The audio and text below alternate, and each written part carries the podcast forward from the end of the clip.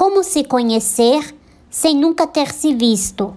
Como entender o seu corpo e as possibilidades de movimento sem poder visualizá-los? Conhecer a si mesmo pode vai além do visual. Quer saber como? Começa agora na Bossa 9. Moda em rodas.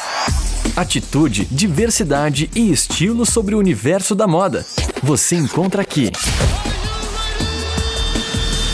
Moda em Rodas, com Heloísa Rocha.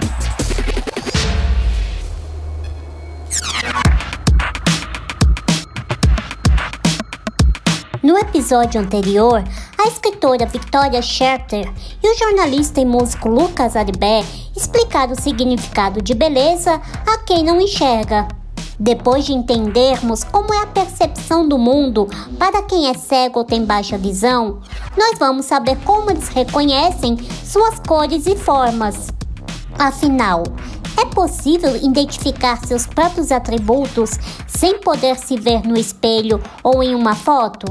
Lucas responde: Eu identifico os meus atributos e o das outras pessoas utilizando principalmente o tato. É com o tato que eu percebo se alguém é mais alto ou mais baixo do que eu, mais gordo, mais magro, se o cabelo é longo, é curto, não é? é de, ah, se o rosto é enrugado ou não, enfim, essa parte dá para perceber tranquilamente. Mas a questão de cor da pele, cor de roupa. Isso para mim não é possível, uma vez que eu não enxergo nada em nenhum dos olhos, né? Mas é, o tato é o meu principal aliado nessa diferenciação entre as pessoas, os objetos e as coisas.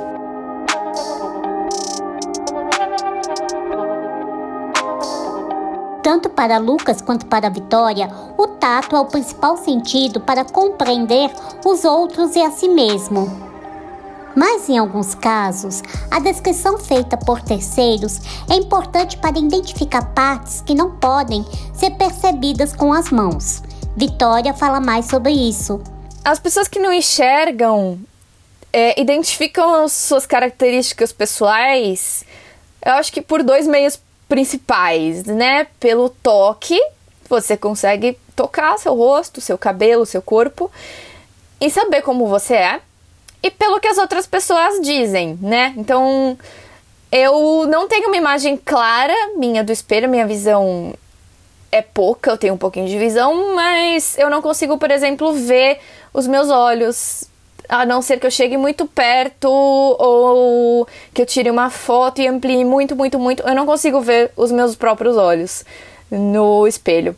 Mas eu sei que, por exemplo, eles são castanho claro e com a luz às vezes ficam esverdeados. Mas eu mesma nunca vi esse esverdeado nos meus próprios olhos. Sei porque as pessoas falam, né, de fotos e tal. É, e as pessoas têm muito na cabeça delas que as pessoas cegas não sabem como elas são no espelho, né? Não tem ideia da sua autoimagem. Isso é outro mito. Já diria o ditado: gosto é como cada um tem o seu. Por este motivo, Vitória alerta que é preciso colocar sempre um filtro antes para cada opinião que ouve das pessoas sobre a sua autoimagem. Em muitos casos, ela alerta que algo que poderia servir de apoio pode levar a pessoa a um relacionamento tóxico e transformá-la em um indivíduo inseguro. Essa coisa da gente acessar grande parte da nossa autoimagem pelas palavras dos outros, muitas vezes leva a gente a levar muito em consideração a opinião dos outros, né? Como será que estão me vendo? Que imagem será que eu passo para os outros, já que eu não tenho acesso total a essa imagem, né? Um acesso meu próprio, o meu próprio julgamento. Né? E isso pode levar aí a situações mais complicadas de um relacionamento abusivo, da pessoa te colocar sempre para baixo e tal. Então, por isso que é importante muitas vezes você pedir a opinião e a visão, né, de uma pessoa que você confie bastante. Por exemplo, na hora de se maquiar, né, eu preciso sempre do olhar de outra pessoa para me maquiar, apesar de eu conseguir às vezes, né, para confirmar que tá tudo certo, que tá ok, e no processo de eu aprender a fazer a maquiagem também, No caso, foi minha mãe que me ajudou, que é uma pessoa em que eu confio bastante. Mas às vezes eu tenho que parar e falar: não, essa é a opinião dela, a minha opinião é outra. E eu, né, vou ser firme aqui na minha opinião, na minha visão do, da minha beleza e da beleza dos outros. Você está ouvindo Moda em Rodas. E se depois de ouvir este e o episódio anterior, você acredita que o termo beleza só pode ser definido pelo visual? Lucas Aribé explica que o belo não vem só dos olhos, mas sim do coração. Infelizmente, ainda nos tempos atuais, nossa sociedade encara a beleza de acordo com os padrões estabelecidos. E muitas vezes isso que se mostra nos olhos, às vezes por uma questão momentânea, para sair bem na foto, enfim, não mostra quem realmente é aquela pessoa, porque a beleza verdadeira está dentro de cada um de nós. E essa beleza não é vista pelos olhos, mas sim pelo coração.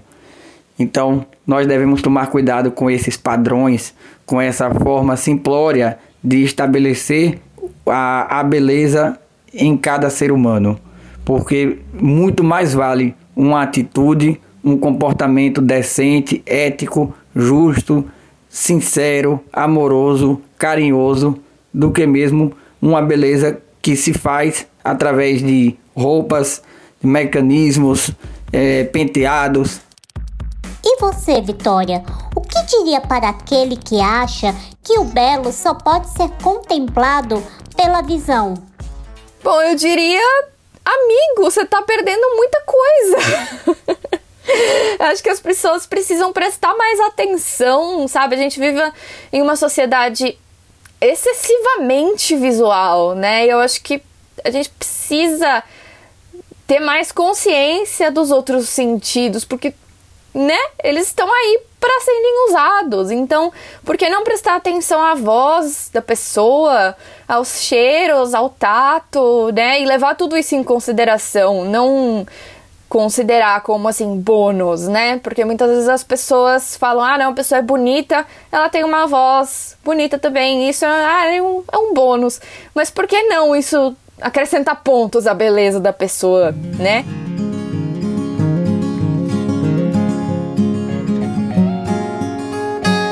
E para completar o seu raciocínio, Vitória, assim como Lucas, lembra a todos que a beleza exterior é efêmera e não pode ser definida unicamente pelo físico de alguém. A beleza interior, ela é muito importante também, né? as características pessoais, né, de comportamento, inteligência, é, temperamento, pessoa ser engraçada ou não, bem-humorada, otimista, etc., fazem parte do pacote. A gente sabe que a beleza física, ela não dura, né? Ela é efêmera e ela é comprável também, né? Sabemos disso.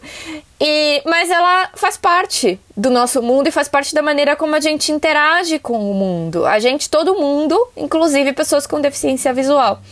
Só que a gente interage de uma maneira um pouquinho diferente, né? Através das palavras e através dos outros sentidos.